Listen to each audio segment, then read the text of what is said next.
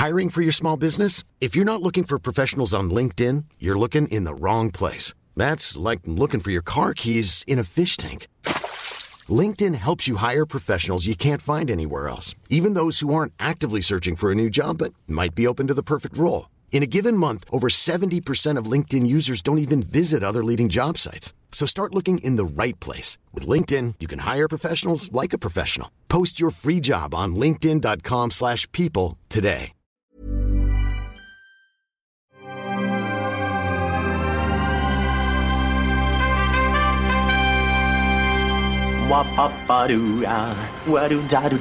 Steven, arrête s'il te plaît, j'ai jamais pu encadrer Michel Legrand.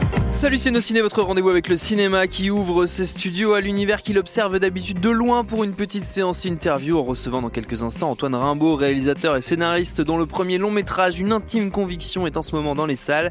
Marina Foyce, Olivier Gourmet et Laurent Lucas au casting pour ce film de procès qui nous plonge dans une histoire vraie, l'affaire Viguier du nom de ce professeur de droit accusé du meurtre de son épouse et acquitté après 11 ans de procédure et deux procès riches en rebondissements. Pour évoquer ce film avec Antoine Rimbaud, mes deux camarades de prétoire, Julien Dupuis, salut Julien. Salut Thomas. Et Perrine Quetzon, salut Perrine. Salut Thomas. C'est nos ciné, l'interview, une intime conviction et c'est parti. Tu fais un amalgame entre la coquetterie et la classe. Tu es fou. Enfin, si ça te plaît. Bonjour Antoine Rimbaud. Bonjour. Comment est-ce qu'il est né ce, ce film, Une intime conviction, ce projet? Alors, il est né un peu par hasard. J'ai un ami qui s'appelle Karim Dridi, qui est réalisateur, euh, à qui je faisais lire des scénarios qui n'étaient pas du tout sur du judiciaire, mais qui étaient toujours sur le doute, sur le thème du doute. C'est-à-dire qu'il laisse le spectateur se démerder et, se confronter à son, intime conviction, mais sur le thème. Et euh, il me parle de cette affaire, il me parle de Jacques Viguier qu'il a croisé dans des manifestations de cinéphiles à Toulouse.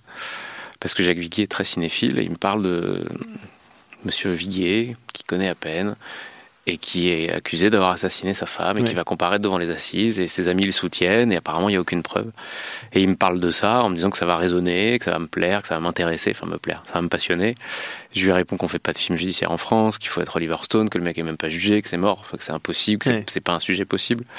Et puis je me mets à lire tout ce que je trouve sur l'affaire. Et en gros, le seul storytelling sur l'affaire, je sais pas si vous vous en souvenez, quand on a suivi cette affaire, c'est le crime parfait. Le prof de droit enseignait euh, le crime parfait et l'a commis. euh, Voilà, pendant neuf ans, c'est ce qui s'est écrit dans la presse. Euh, je vais assister au procès. Je suis déjà allé un peu en comparution immédiate. Je, suis, je me suis intéressé à la détention pour mineurs, mais jamais à la cour d'assises.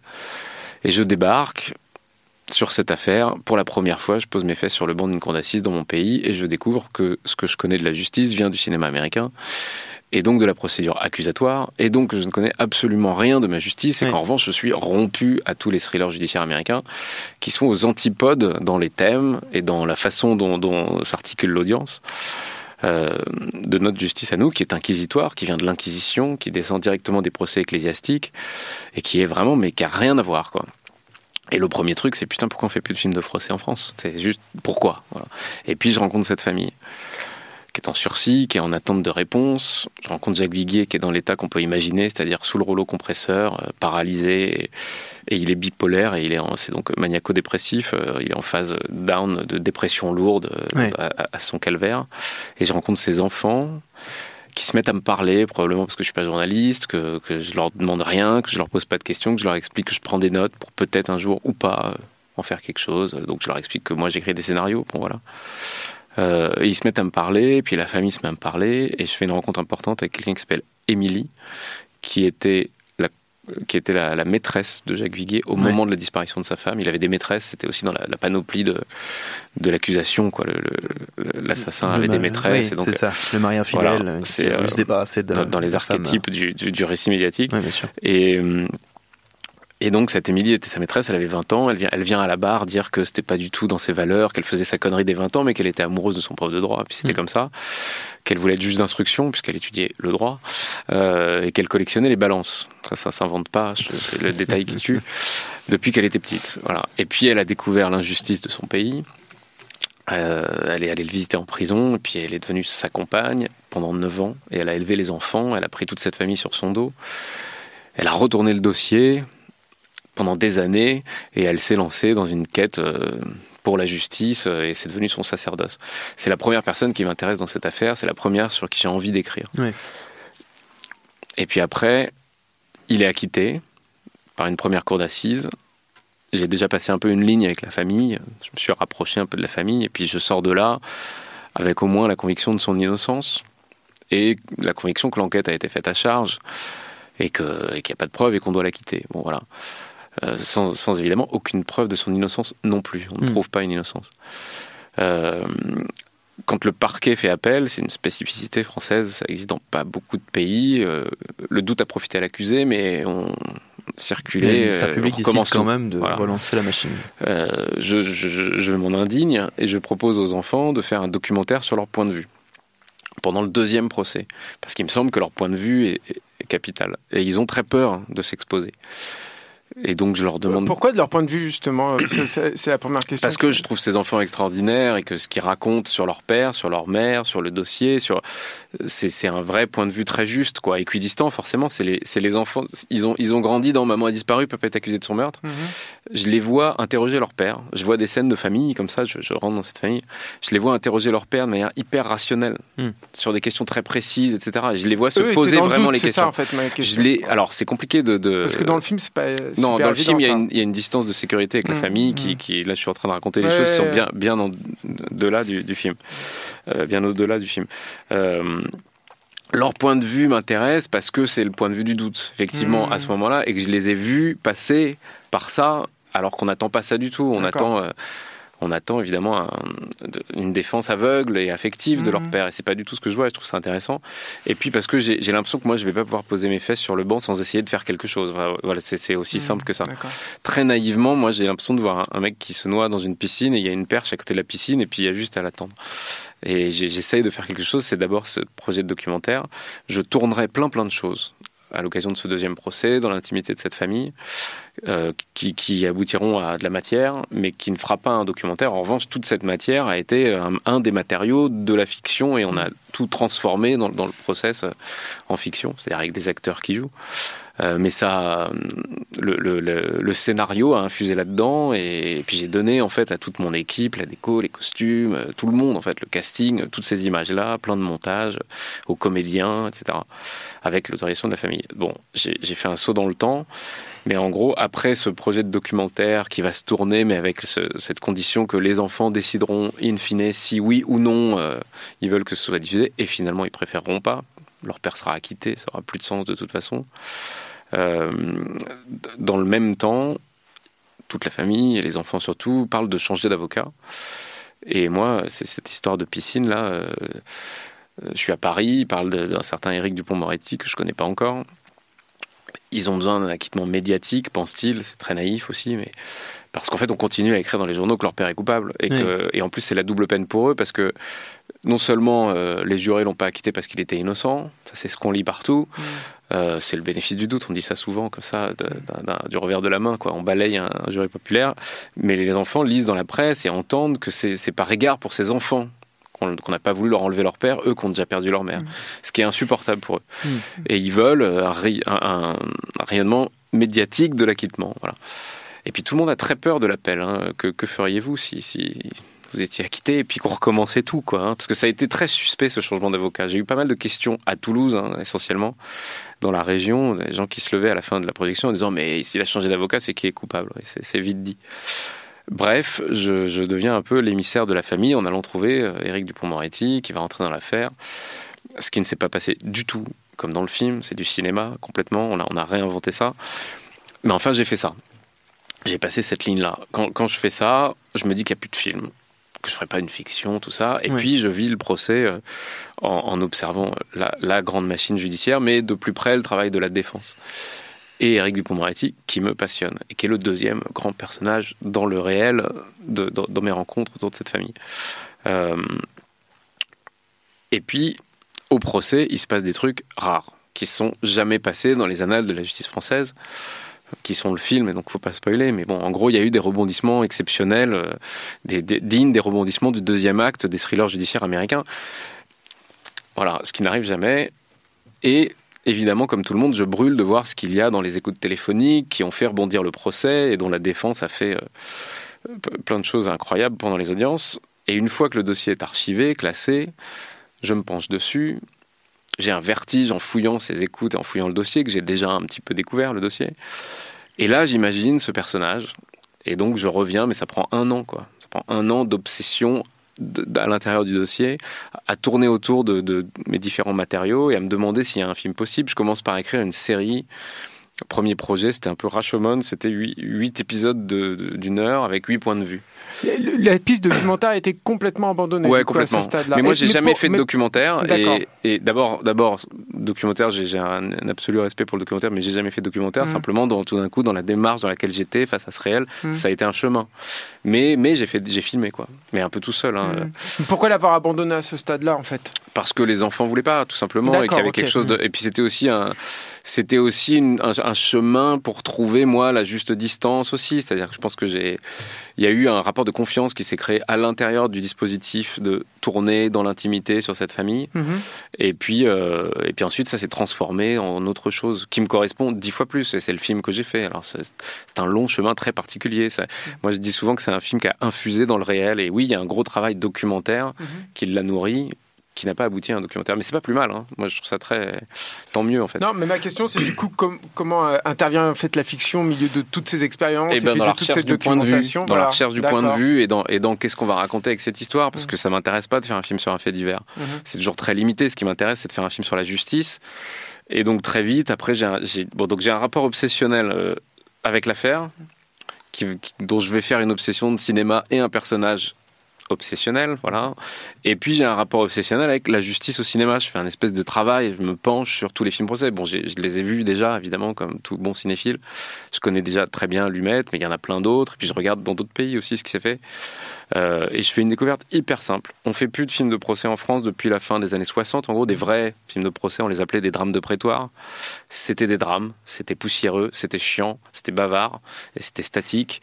Il y avait Kayat qui, se faisait euh, qui était moqué par la nouvelle vague beaucoup et qui était un peu euh, démonstratif.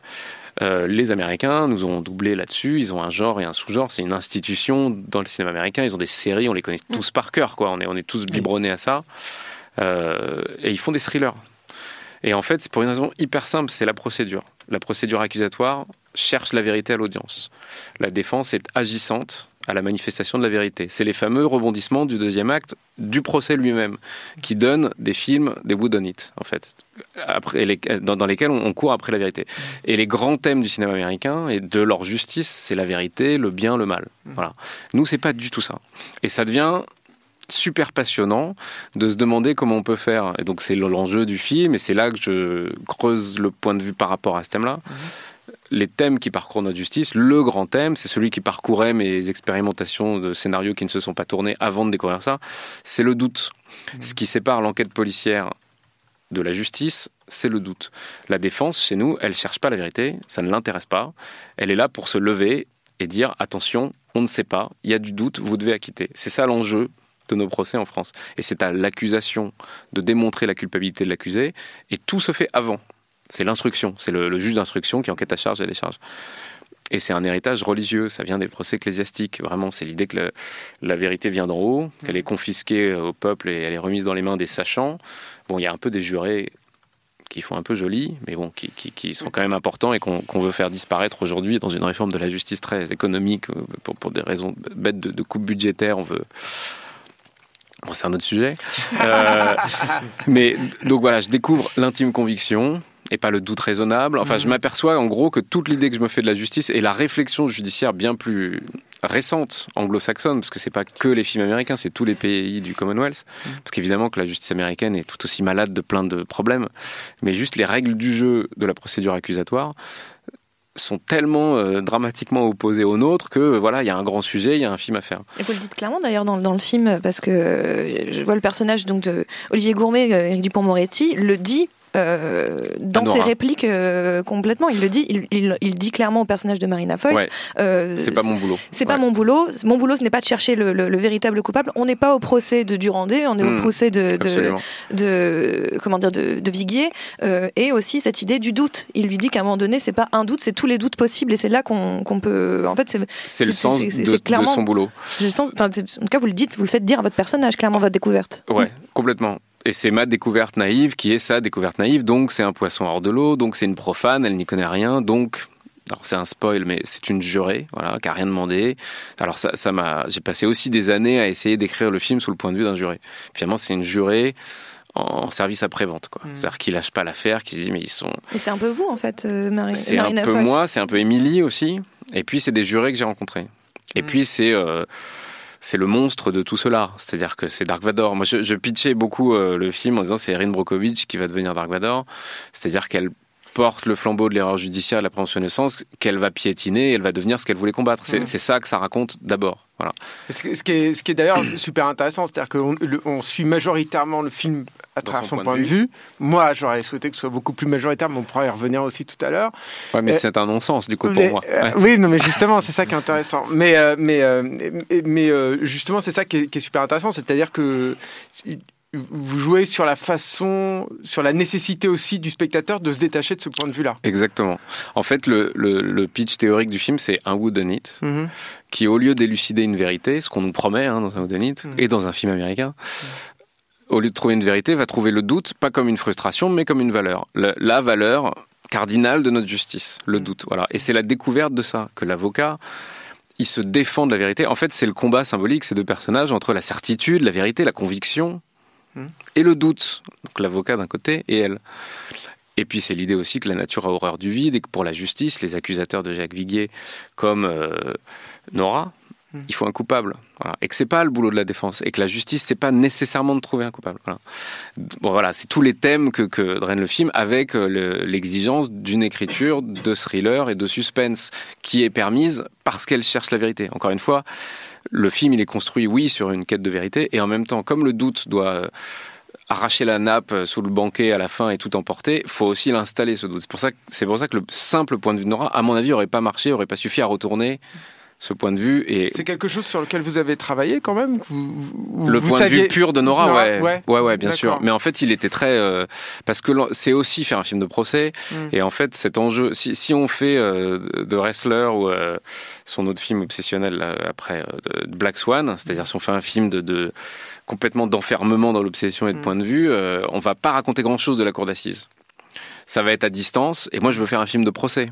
Donc, ça ne me suffit mhm. pas. J'ai pas envie de raconter toujours la même chose à chaque séquence de procès. Je veux que la mise en scène aille chercher du sous-texte différent à chaque séquence et, et qu'on appréhende la justice. Alors, quand même, avec l'idée que c'est vu depuis le banc, mais l'idée euh, large, quoi, que c'est vu depuis le banc. Donc, on ne passe pas du côté, par exemple, on va pas aller dans la salle des délibérés, on va pas aller. Euh, mhm. Et c'est un film sur le doute, donc ça nous échappe. Donc, on est quand même avec elle. Mais on est un peu aussi avec l'avocat qui travaille avec elle. Et puis, en fait, c'est construit sur l'idée que la plaidoirie de la fin qui est, réelle, va s'adresser autant à elle qu'aux accusateurs de Viguier.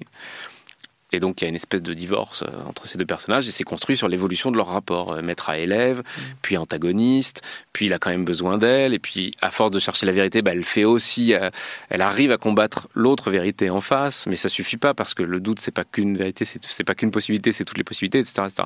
C'est construit là-dessus, donc oui il y a deux points de vue, mais il y a un point de vue en dominant quand même. Ouais, mais, mm. mais qui doit se prendre le mur. Mais après, le, point de vue, il est, c'est vraiment essentiel pour moi au film, parce que clairement au début, je pensais que c'était un film, euh, quand le film commence, surtout avec Nora, euh, je voyais vraiment un film, bon, clairement un film de procès, on est, on est tous d'accord là-dessus, mais euh, un film sur l'obsession, de voir ce mhm. personnage qui, qui, bascule à un moment donné, qui, qui, est raisonnable, qui veut faire quelque chose de bien, mais qui, qui va basculer dans, comme vous le disiez, dans, il va basculer dans quelque chose de négatif. Mais pour moi, c'est vraiment un film sur le, point de vue. Dans, vous n'arrêtez pas de dire ce mot-là d'ailleurs depuis le début. Bah, c'est un truc de cinéma, le point de vue. S'il n'y a pas de point mais, de vue, mais ça se voit aussi dans votre mise en scène de toute façon il y a beaucoup, je trouve qu'il y a beaucoup de travail sur le jeu des regards des, des, des, mm. personnages. On a beaucoup de plans sur les yeux, la manière dont on va regarder les uns et les autres.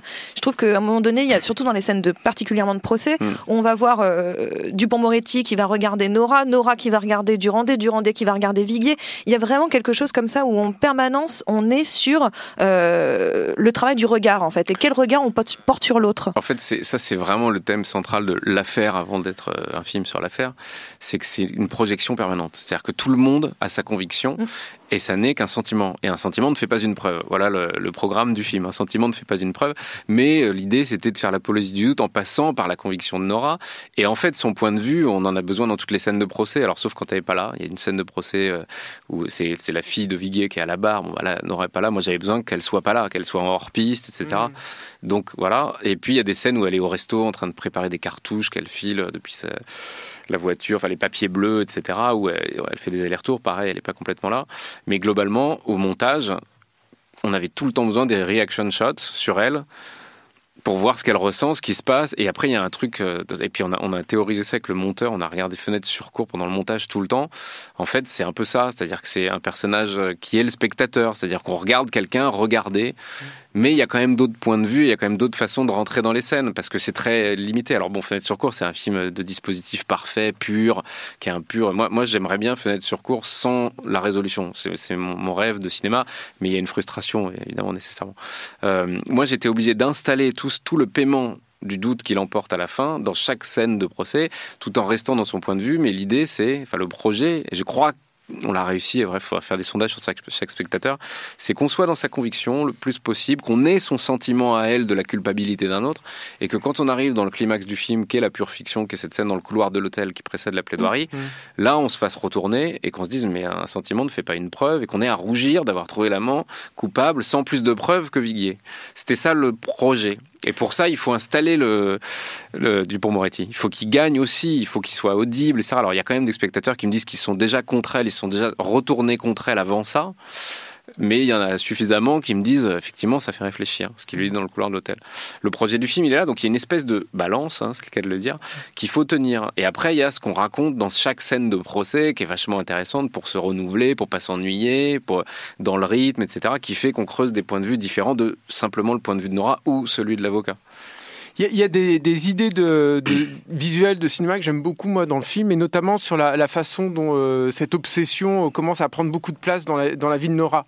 Euh, je pense notamment à la, au remplacement des photos, par exemple, ou, à, ces, séquences rythmiques où, on la voit gérer son quotidien et, gérer, gérer en fait les, les écoutes, en fait. les écoutes, les, écoutes etc. et à quel point c'est en train de rythmer en fait son quotidien dans, dans, cette boucle. Donc j'imagine ça, c'était déjà tout est écrit tous les montages parallèles sont écrits.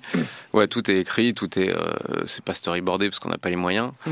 Mais euh, j'avais fait des petits montages avec des bouts d'autres films. Moi, j'ai été monteur très longtemps. J'étais mm. obsédé par ça, le rythme. Et puis, ce, en fait, l'écueil, hein, c'est les, assises, c'est de faire un film assis chiant, quoi. bah, c'est ça. Euh, c'est pas forcément très cinématographique. Non, enfin, c'est dangereux, mais c'est très cinématographique aussi parce qu'il y a des. Moi, moi j'adore les films de procès. Hein. Mm. Je, je, je, suis dingue de films de procès. C'est hyper puissant dramatiquement et en fait, enfin, et ou de ou des hommes du président, je suis fan. C'est pas mm. hyper cinématographique, c'est des mm. mecs qui se parlent, ou de Aaron Sorkin, je suis fan. C'est pas hyper cinématographique, en fait c'est hyper cinématographique. Voilà, c'est le spectaculaire, il est euh, d'être dans la peau des gens et de vivre une, histoire. Mm.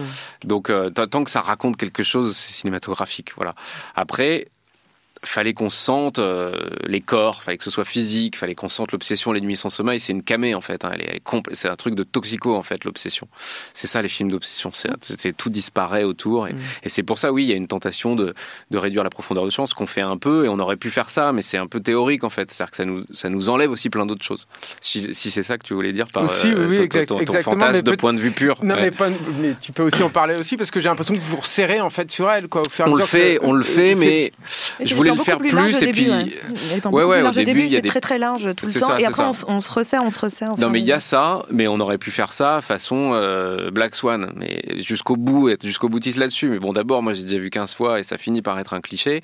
Et ensuite je dois m'aménager de la place pour avoir un langage qui me permette en étant compatible avec tout ça raconter d'autres choses aussi dans le procès pour faire quand même un film de procès. Parce qu'un film d'obsession où elle est de temps en temps dans un procès, en fait, on aurait viré les scènes de procès une par une pour se concentrer que sur l'obsession et que sur ce, et c'est pas ce que je voulais faire puisque je suis obligé d'installer. Euh, c'est toujours know your ending, c'est ce qu'on lit dans tous les manuels de scénario. Donc tu es obligé d'installer la fin, tu es obligé de savoir où tu vas et donc forcément il faut ouais, l'installer. Quoi. Mais on est, on est hyper intéressé par ce, ce procès en fait. Vraiment, moi j'étais. Parce qu'au-delà de l'obsession, ce qui, je trouve que Marina Foïs a un personnage vraiment fascinant euh, qu'elle incarne vraiment particulièrement bien. Elle a, elle a, quelque chose de très. Euh, avec sa, son parler, elle a une froideur que j'aime beaucoup qui marche très très bien.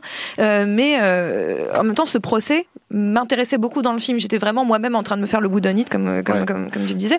Mais euh, justement, quand j'entends ce que tu racontais sur, le, sur la démarche, comment t'en es arrivé à, faire ce film-là, à quel moment, comment on sait que, euh, comme tu connais le procès, tu as, lu les choses, à quel moment on arrive à trouver la bonne distance entre ce qui est le procès réel, les gens réels que, que, que tu as côtoyés, hein, Éric Dupond-Moretti, les enfants, et euh, cette, cette, nécessité de fiction.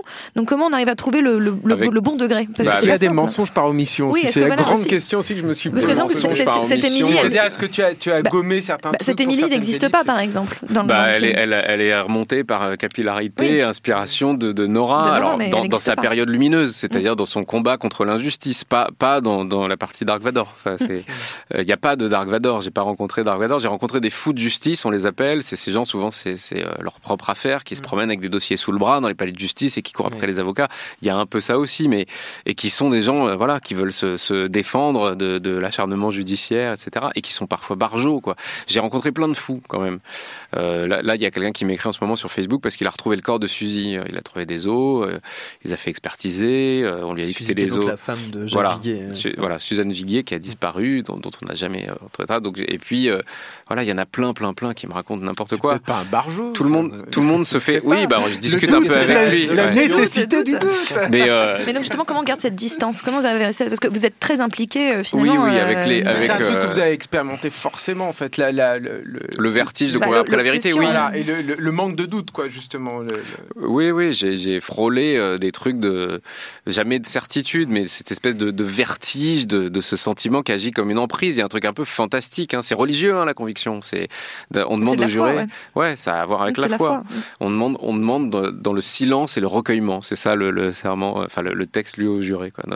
Et euh, quelle impression on fait sur votre raison. Déjà, ça, tu bugs complet, quoi. L'impression, la raison, c'est pas prendre une décision au-delà d'un doute raisonnable, c'est quelle impression et avez-vous une intime conviction? C'est ça tient de l'irrationnel. Alors on peut, les avocats de la défense vont dire attention, c'est basé sur la preuve, et en même temps dans le texte, il y a aussi on ne vous demande pas compte de, si telle ou telle preuve sont plus importantes que d'autres ou tel ou tel témoignage, c'est avez-vous une intime conviction? Alors toute justice est humaine, toute justice est imparfaite, et de toute façon on en appelle toujours à ça à un moment donné. Mais, mais oui, il y a un truc irrationnel qui à un moment donné prend possession de vous, vous isole, vous aveugle, vous vous enferme dans vos certitudes, et après on se défait plus de ça. C'est ça que ça raconte. Hein. C'est. Justement, comment on s'en extrait pour écrire ça? Pour écrire un film comme ça qui justement bah, à travers cette démarche de faire gagner le doute c'est-à-dire euh, essayer d'amener le spectateur à comprendre qu'il n'y a que le doute qui compte et que ça ne vaut rien et qu'un sentiment ne fait pas une preuve. Enfin, je, me répète tout le temps, mais je je sais pas avec du temps, avec euh, avec un dispositif de contrainte de, de distance, de sécurité comme en voiture pour pas rentrer dans la voiture de devant, avec la famille, avec Jacques Viguier. Et par contre, j'ai tout euh, fait exploser avec l'avocat. C'est-à-dire que Dupont-Moretti à l'audience, ce sont ses mots. Tout ce que vous voyez de l'audience, c'est vrai. Les, écoutes téléphoniques, c'est vrai. On n'invente rien. C'est des sélections, c'est du montage. Tout ce qui est lié à l'affaire, j'ai pas touché, j'ai pas inventé. Une extenso, c'est-à-dire son. Ah bah, d'accord. Ça dure plus. Ouais, c'est une extenso. on, a, on a même un, un montage intégral du film à disposition de la justice si jamais on nous dit euh, c'est pas vrai, j'ai jamais dit ça, avec les vraies écoutes et les vraies voix. Et c'est les mêmes, franchement, c'est les mêmes. Euh, si besoin. C'est on a... très curieux, c'est plus anecdotique, mais de demander à un acteur de reproduire ces, ces bah, on a fait comme ça. On a fait comme ça. Ouais. C'est super bizarre. Bah, le film a infusé dans tout ça. C'est-à-dire que la, mm. règle, c'est ça, c'est comme ça qu'on fait, c'est ça la bonne réponse en fait. Mm. La, la, règle, c'est on n'invente rien de l'affaire. On fait des choix, évidemment. Mm. Ça dure 1h50, 1h45 sans le générique. Le procès durait trois semaines. Le dossier pourrait remplir la pièce de carton. C'est gros. Évidemment, on fait des choix. Il y a dans, dans ce qui drive les choix, il y a l'idée de pas re-raconter ce qui a été raconté dans le storytelling médiatique sur la culpabilité de Viguier. Donc on laisse des éléments Évidemment, on n'entend pas prouver une innocence. D'ailleurs, Jacques Viguier en convient, il l'a dit plusieurs fois, on ne peut malheureusement pas prouver une innocence. Donc on laisse des éléments à charge, mais on ne va pas tous les sortir. On fait pas, par exemple, ils ont fait un défilé des maîtresses de Jacques Viguier. Bon, bah ça, nous, on l'a un peu laissé de côté, on trouvait ça moyennement intéressant. Voilà, et le film essaye de raconter autre chose, d'aller gratter autre chose à travers euh, Nora, mais par contre, on n'invente rien, quoi. Le seul truc qu'on invente, c'est elle et son évolution avec Dupont-Moretti. Et donc, mhm. dès qu'ils dialoguent ensemble, en fait, à partir du moment où les personnages dialoguent avec notre personnage de fiction, bah, c'est de la fiction. Donc, le Dupont-Moretti, c'est un Dupont-Moretti de cinéma que j'ai imaginé dans cette situation face à une borderline qui va devenir complètement tarée en fait et qu'est-ce qui fait de ça quoi? Quand elle devient vraiment toxique comment il l'éjecte quoi? Voilà donc il y y a, ça dans la démarche et ça ça m'a débridé j'ai évidemment demandé son autorisation à Eric Dupont-Moretti de faire ça Sinon, il n'y avait pas de film. Je lui ai donné trois ou quatre versions du scénario qu'il a jamais lu. Ah ouais, ah Ça, c'est marrant. Bah, bah, il me dit, ça va, qu'est-ce que je vais lire ça J'ai d'autres trucs à faire. Il a d'autres affaires, et puis il l'a vécu. Et puis mhm. il me dit, mais si tu changes pas l'affaire, c'est bon. Je lui dis, oui, mais quand même, j'ai inventé un personnage. Et puis euh, je lui raconte plein de trucs, mais il me fait confiance. Pourquoi changer cette rencontre d'ailleurs? Tu, disais tout à l'heure. Pour qu'elle soit plus cinématographique. Euh, moi, je l'ai retrouvé pour euh, lui parler de ça, lui dire que la famille de Jacques Villiers envisageait de changer mhm. d'avocat et ce qui pourrait éventuellement rentrer dans cette affaire. J'ai bu un café avec lui, ça a duré 4 heures, je lui ai raconté plein de choses, et mm. puis il est entré dans l'affaire. Bon, ça faisait une scène un peu chiante. euh, et, puis, et puis, parce que ça raconte plein de choses. Mm. Euh, Le fait qu'elle lui court après. Voilà. Il, est un peu magnifié, hein, ce personnage de Eric Dupont-Moretti. Enfin, je trouve qu'il a quelque chose de très. En tout cas, Olivier Gourmet le joue avec une forme de théâtralité, surtout à la fin. Évidemment, quand il fait sa plaidoirie, parce que c'est normal, il y a une forme de théâtralité là-dedans. Euh, mais, mais même lui-même, il est assez. je trouve très, très mis en valeur. Il y a quelque chose de, de très beau, en fait, dans, dans le personnage. Olivier Gourmet lui-même est beau dans le film. C'est pas un terme technique, mhm. mais il y a quelque chose de. Il a énormément de charisme, énormément de prestance, et c'est un personnage qui est plutôt. Euh, bah, c'est un personnage qui est vraiment assez droit quoi dans, dans le film. Et c'est pas un personnage sur lequel on peut douter pour le coup on peut pas douter a priori de sa sincérité. Par contre, il est rugueux, il est, euh, il est ours, il est rentre dedans, il, peut être très dur. Il y a aussi tout ça, quoi. Moi, j'ai un peu désagréable. Ouais, ouais, c'est un peu dur leur rapport. Hein. Il l'envoie balader, il l'exploite un peu. Il y, a, tout ça aussi. Alors tout ça, c'est encore une fois un Éric Dupond-Moretti de cinéma face à ce personnage-là. Donc faut, faut vraiment. Euh, mais, mais j'ai essayé et je pense que le, vrai Éric Dupond-Moretti m'en est gré de pas non plus faire un, truc trop lissé quoi. Et, sans cultiver une, insolence, etc. Je voulais quand même que ce soit musclé. Et puis le cinéma, c'est du conflit. Il fallait qu'il se rentre dedans. Moi, je pensais tout le temps à ça. Je pensais, par exemple, il y a un truc dur. Hein, encore une fois, le climax, c'est dans le couloir de l'hôtel. Ça, c'est violent, par mmh, exemple. Mmh. Euh, et, il a jamais fait ça. Alors d'abord, personne n'a réveillé du Maritier à 4 heures du matin. Et, je pense qu'il faut pas. Alors, le film a l'air de dire qu'il faut pas. J'en sais rien. Peut-être qu'il serait doux comme un agneau. On, ne, lève personne à 4 heures du matin. Surtout la veille de sa plaidoirie, quoi, pour lui dire des conneries, voilà, pour lui dire un truc fou furieux. Donc, euh, mais, mais ça, moi, j'ai construit le film sur cette scène, quoi, vraiment. C'est-à-dire, je pensais à ça dans le casting. Je pensais, est-ce que ces deux-là, ils vont se rentrer dedans? Et, à chaque fois, les scènes, c'était pour préparer ça. C'était, hmm. il fallait qu'on ait envie qu'ils se rentrent dedans. Il y a une espèce de match, encore une fois, entre le doute et la vérité ou de la certitude. La certitude. Le doute et la certitude. Et c'est aussi ça euh, le, point de vue. Je suis tombé plein de fois dans les parce que je fréquente des avocats, donc dans les cabinets d'avocats, il y a très souvent cette phrase, cette citation de Nietzsche ce n'est pas le doute qui rend fou, c'est la certitude. C'est un truc que j'ai vu très souvent chez les avocats, cette espèce de. Mm. voilà, c'est un truc qui fait réfléchir à l'intime conviction. C'est un peu ça le film. Ce n'est pas le doute qui rend fou, c'est la certitude. Ça faire une bonne tagline. Ouais, c'était sur le scénario à un moment donné que ça traînait euh, au début, en première page. On n'a pas parlé de Laurent Lucas, du choix et du, traitement, et du traitement de, de Viguier, parce que ce qui est intéressant, c'est qu'il est totalement absent en fait. Il est, il est, il est, il est, pas là en fait. C'est le mot, c'est le mot. Et, et, le choix de Laurent Lucas est ultra judicieux. Je trouve c'est peut-être même le, peut-être le plus beau choix de casting en fait parce qu'il est quelqu'un de très ambigu. Il, voilà, il, il, travaille, exactement, il travaille une image de quelque chose de quelqu'un d'ambigu pour les films qu'il a fait auparavant. Ah, ça c'est pour vous qui savez. mais, je suis d'accord. Il, a une opacité, il a un truc très très singulier, Laurent Lucas, fascinant, et il a aussi euh, joué des bourreaux et des victimes. Vraiment, il, a, il s'est fait sadiser dans des films autant qu'il a fait des serial killers. Enfin, dans, notre imaginaire de cinéphile. bah oui, par exemple. Non, mais plusieurs fois. Dans, dans Calvaire ou dans, ou dans Alléluia, il a deux, deux rôles différents. Voilà, ou dans même Harry, un ami qui vous veut du mmh, bien, c'est la, la, victime. Euh, donc il a ces deux trucs-là. C'est exactement euh, ce qu'on voyait de Jacques Viguier. Alors. D'abord, il y a ce truc de l'opacité et de l'absence. Tout est dans l'étranger de Camus, être absent à soi-même, être absent à son propre procès, c'est quelque chose de très universel qu'on rencontre souvent dans les cours d'assises. Mmh. Euh, j'ai une petite anecdote très parlante. On arrive avec Marina, j'ai emmené tout le monde voir des procès. C'était hyper important que tout le monde aille aux assises et pas euh, pour pas faire le film hors sol en regardant des films et que tout d'un coup quelqu'un ait la mauvaise idée de dire objection votre honneur. Il fallait que tout le monde aille aux assises. D'ailleurs, c'était un peu interdit de voir trop de films de procès, quoi. Moi, j'avais bien réfléchi à ça. Euh, c'était suffisant. Par contre, les assises, il fallait y aller.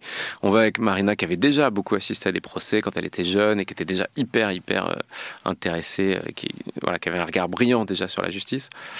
On va voir. C'est un, truc que tu as découvert, j'imagine, après Ouais, euh, quand je l'ai rencontré. En fait, quand je l'ai rencontré, je l'ai rencontré parce qu'elle avait fait savoir qu'elle adorait les films de procès, ah, qu'elle rêvait de faire un film de procès et que euh, ça pouvait l'intéresser. Hmm. Je la rencontre. Euh, hmm. Tout de suite, je vois qu'elle a fait tout le chemin avant même de lire. Elle lit, elle me dit Je veux, je veux, je veux faire ce film, etc. On, on connecte tout de suite, c'est génial. Il y a un truc d'évidence de rencontre, comme Gourmet, qui était sur la liste depuis longtemps, mais c'est quand je le rencontre où c'est évident. Quoi. Il faut toujours rencontrer les acteurs, ça n'a pas de sens de faire ça en regardant des films, il faut les, faut les rencontrer. Euh, j'ai réussi à perdre mon fil, c'est classique. Donc vous allez voir un. On va voir un film, on va voir un procès, et pas un film, de procès, lapsus intéressant. Et on, on rentre dans la cour d'assises, on sait juste un truc, donc c'est Dupont-Moretti qui défend une femme accusée d'avoir tué son mari, de l'avoir empoisonné. C'est le seul truc qu'on sait. On n'a rien lu et tout, on arrive et on voit pas les avocats à leur place habituelle parce qu'ils nous tournent le dos, ils sont au premier rang du public, et donc on voit leur, leur tête qui dépasse et on regarde l'accusé qui est cette femme très fermée, avec un visage un peu dur, blonde avec une coupe au carré euh, très euh, emprisonnée par ses cheveux, avec un maillot de, de, marin mais qui lui donne un air de bagnard des Dalton, quoi, euh, et qui prend des notes et qui, qui très, qui a l'air dur, quoi, euh, crispé, etc., et qui, qui regarde pas du tout le public, qui prend des notes, tout. et puis on se fait plein de commentaires avec Marina, on l'observe, on regarde, on se pose plein de questions, et puis au bout de 20 minutes, on la voit qui se lève et qui se barre, et en fait c'était la stagiaire greffière, parce que l'accusée, elle comparaissait libre sur le banc, le même que ses avocats, et voilà, et c'est juste pour vous dire que quand on vous met dans le box, vous êtes coupable, et que je vous mets tous un par un dans le box, je dis ça tout le temps dans les salles de cinéma, après dans les débats, euh, vous aurez une tête de coupable. Il y a d'abord ça, en fait, que le film prend charge. Il se trouve que Jacques Viguier avait particulièrement l'air absent. Moi et d'autres, on pouvait le regarder comme le lapin pris dans les phares qui comprend rien à ce qui lui arrive. Et il y en avait beaucoup pour le et l'accusation pour le revêtir de toutes les tares et se dire que dans son silence, euh, il était forcément suspect et, et dans ses mystères et ses secrets se cachait sa, culpabilité. Voilà, c'est plus on le regarde, moins on le voit. C'est, vraiment ça le, le, personnage de Jacques Viguier. Moi, le Jacques Viguier que j'ai rencontré, il est, il est bien plus affable et sympathique que celui du film parce que, et je lui ai expliqué, il l'a compris très bien, le Jacques Viguier du film, c'est le Jacques Viguier de son procès. C'est le Jacques Viguier emmuré. C'est le, alors il n'est pas dans son box, il comparait libre, donc il est à côté de son avocat mais, mais c'est voilà, il est, il est dans son cercueil, en fait. Il est, et on le regarde comme euh, probablement le coupable, puisque si on l'a amené là, c'est que le dossier dit qu'il est coupable. Hein. L'enjeu d'un procès en France, c'est la vérité euh, policière, c'est la culpabilité de celui ou celle qui est dans le box. Et puis on essaye de mettre en scène cette vérité judiciaire et de l'entériner en vérité, mmh. de cette vérité policière et de l'entériner en vérité judiciaire. Alors là, c'était que des convictions. Il n'y avait rien, il n'y avait pas de preuves, il y avait des éléments très très. Il y avait essentiellement la rumeur et la justice qui fait feu de tout bois et qui fait venir euh, plein de gens convaincus. Les policiers en premier lieu. On fait défiler les policiers pour dire on a de l'expérience, on le sait, il est coupable. Voilà. Euh, et Jacques Viguier, il y a vraiment ce truc, c'est un grand déballage. On déballe la vie privée, etc. Mais il y a une espèce de réduction de l'accusé par la cour d'assises. C'est pas un homme, c'est un homme réduit, c'est une statue de cire. C'est voilà, il y avait tout ça à prendre en charge dans le mutisme, alors c'était pas simple, hein, et Laurent Lucas tout de suite premier sur la liste. Alors j'ai fait une liste parce que tout le monde me disait mais il y a rien à jouer, ça va être hyper dur, tu vas pas trouver un comédien, Laurent Lucas il va pas pouvoir suivre et tout. évidemment il a dit oui tout de suite, ça lui a parlé tout de suite. Voilà. Et après, comment on a fait, comment il a fait. Pour moi, ça tient de la magie noire, quoi. Je trouve que c'est vraiment. Euh, Et Laurent Lucas, magie noire, je pense. Mais ça va bien. Ouais, ça va très bien. non, mais c'est vraiment. Moi, je suis pas comédien. J'essaie de comprendre par où il passe, mais je comprends jamais. Pas plus euh, Marina, Olivier, etc. Moi, je les, je les nourris jusqu'à les gaver, et puis je les laisse prendre en charge, et je leur laisse de la place, et après, j'essaie de les faire jouer les uns avec les autres et de trouver le bon dispositif pour les, les mettre bien, quoi je leur fais à bouffer et puis après c'est quand même eux qui mangent quoi. Euh, où, je, vais faire les courses et c'est eux qui cuisinent. Je sais pas quelle est la bonne image. Il y a de la nourriture en tout cas. Voilà, il y a de, il y a de la nourriture, c'est un partage.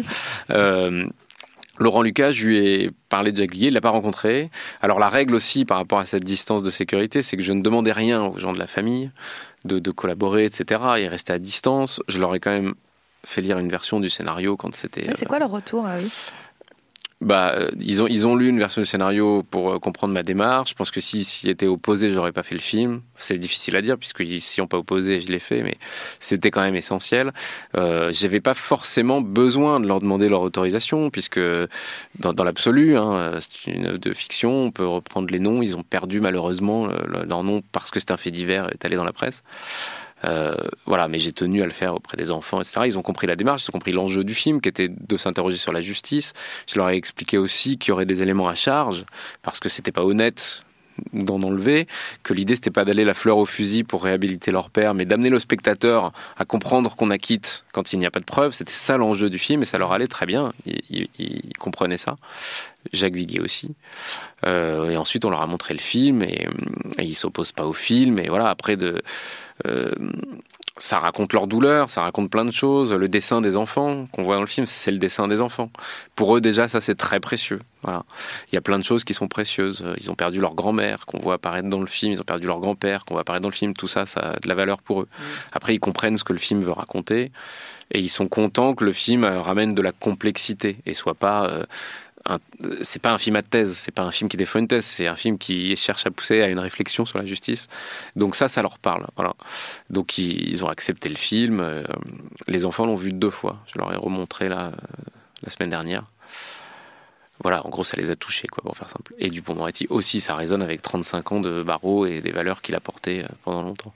J'ai encore un peu de temps, Thomas. Une dernière. c'est la dernière question. Allez, une question un peu de méthodologie, en fait, je, me demandais en fait comment on tourne le plaidoyer final, en fait, qui, est un, qui, est un, monologue quand même super long, qui est très découpé en fait dans le film. Ouais, qui est très découpé au montage, mais tout, toujours de A à Z, on l'a fait la plaidoyer. Voilà, c'était ma question. Voilà.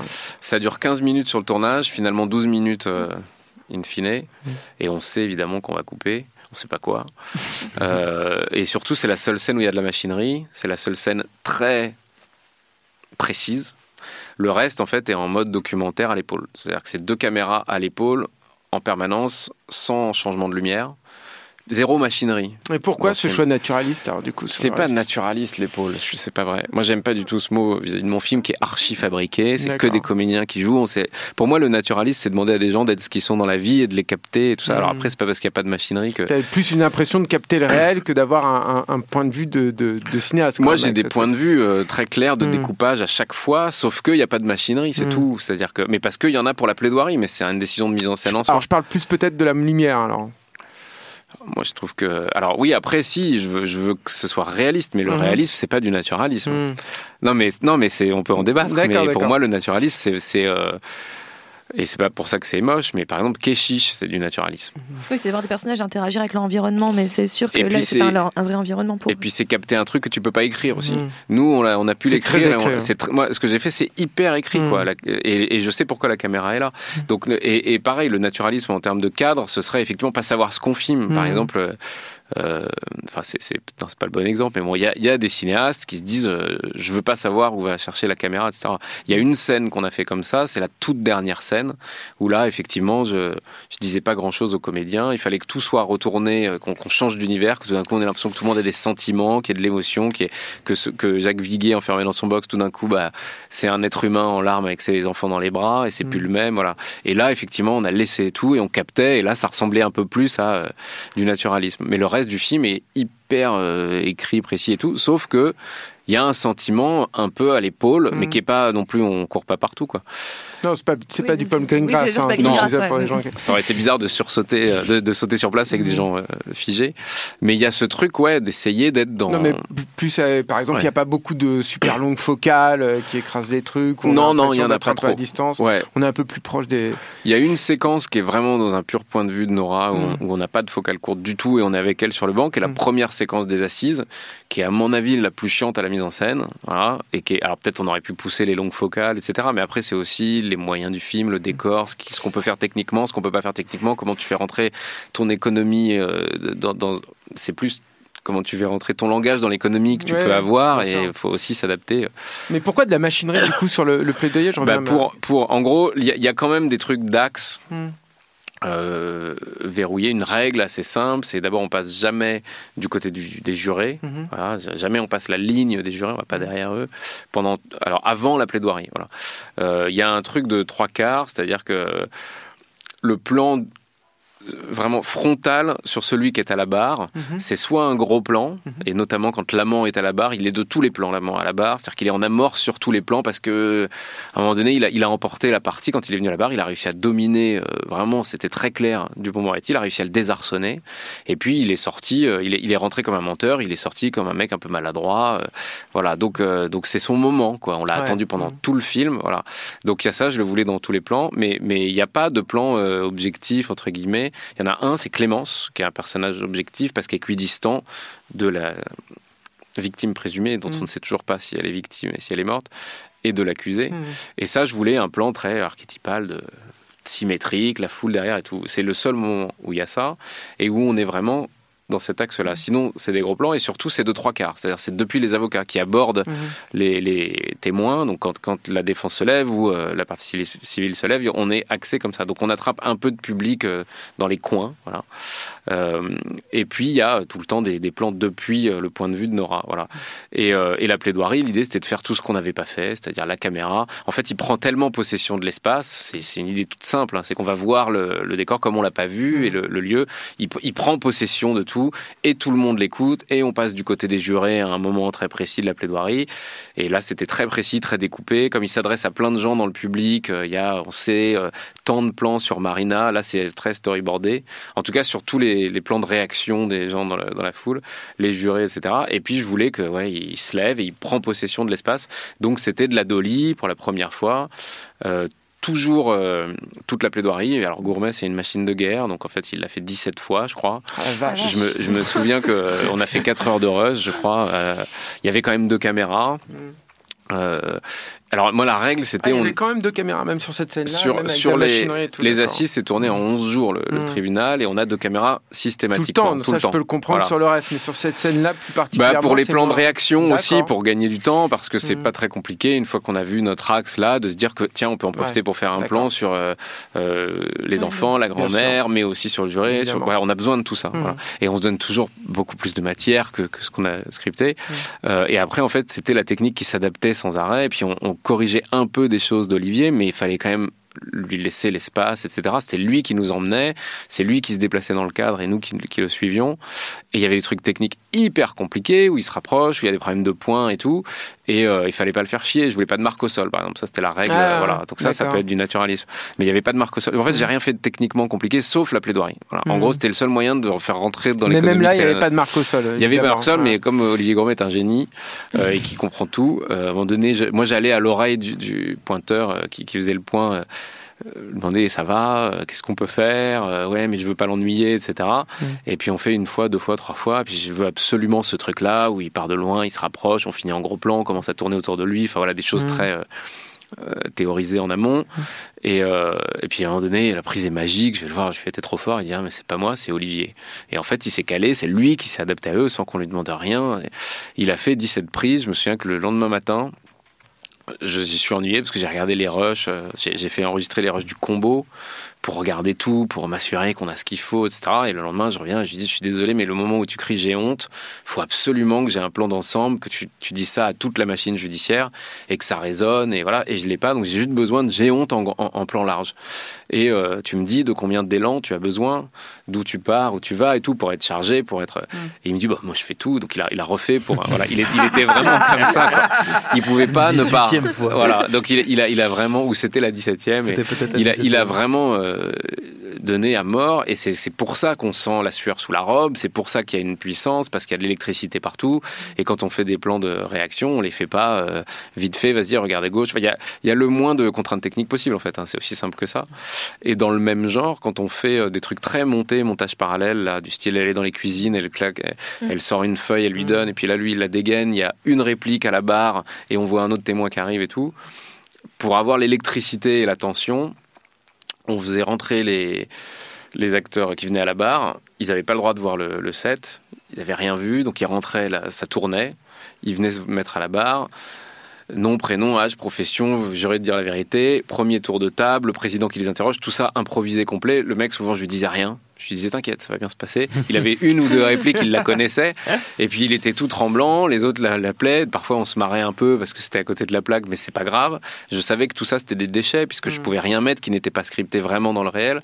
Et puis, tout d'un coup, euh, donc, et, notre Eric Dupont-Moretti de cinéma, Olivier Gourmet, euh, s'amusait avec tout ça. En amont de tout ça, on avait fait des ateliers où ils avaient déjà interrogé des témoins pas dans leur texte, mais vraiment dans le, on, leur avait appris ce que c'était qu'avocat de la défense, etc. Et donc tout d'un coup le texte sortait et là ça tremblait. Voilà. Et, ça c'était un peu un, sentiment de naturalisme, alors pour revenir, mais en même temps très pensé dans un dispositif et très ludique mhm. et avec des acteurs dans le jeu. C'est-à-dire c'était un espèce d'échauffement dans le jeu, etc.